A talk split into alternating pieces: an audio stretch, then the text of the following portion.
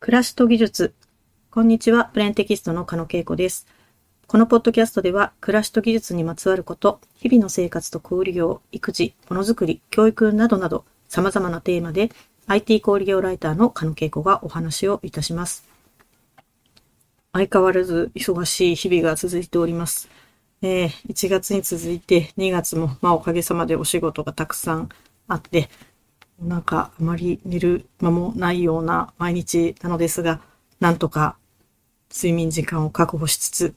えー子育てと仕事を全力で両立している毎日です。と、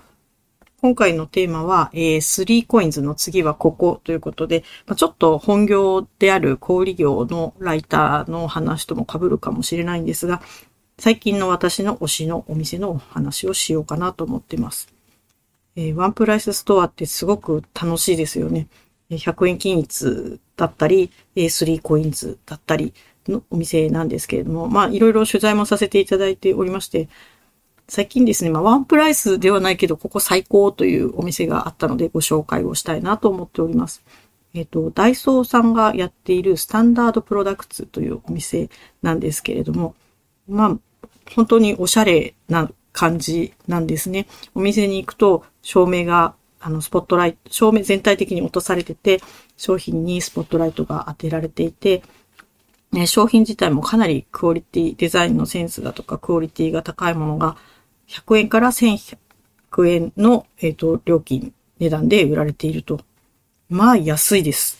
こんなおしゃれなものがこんな安くていいのかなというような、あの、日本のデフレはここまで来たかというようなお店かなというふうに思っています。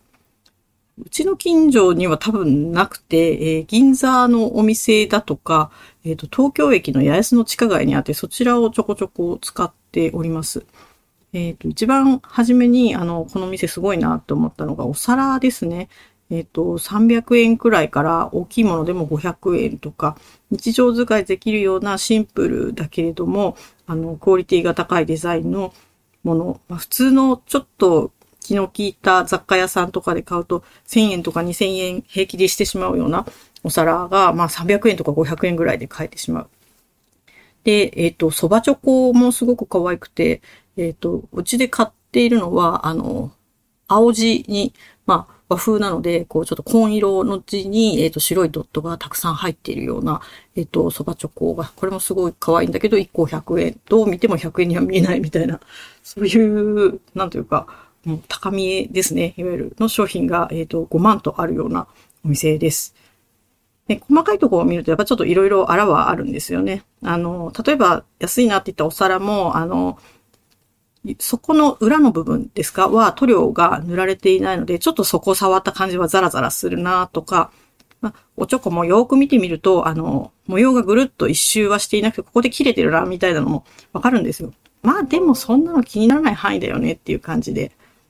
はい、あの、そういったものを購入しております。えっと、あと最近買ってすごい、これもやばいなと思ったのが、えっと、ハンギングポーチ、旅行用のハンギングポーチですね。えっと、グッズを、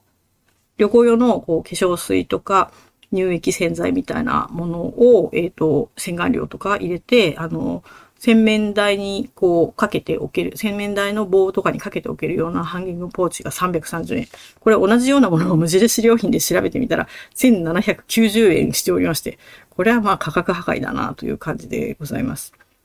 マイクロファイバーでできていた雑巾もすごくおしゃれで、まあマイクロファイバーの雑巾100均で買うとやっぱ色がパステルピンクとかパステルブルーとかちょっと置いとくにはうん、きついよね。やっぱ奥の方に隠しておこうか、みたいな感じのが多いんですけど、ここの商品は、お値段は確か330円ぐらいだったと思うんですけれども、あの、外に出しといてもそんなに恥ずかしくないような雑巾のデザインだったりします。あとは匂い物ですかね。あの、アロマディフューザーも500円ぐらいで、えーかなりバリエーション多く販売してまして、アロマディフューザーも雑貨屋さんで買うと1500円とか3000円とか結構値段いいじゃないですか。まあ、あの、匂いもそんな安っぽくないものが500円程度で買えるので、これまたいいなというふうに思っております。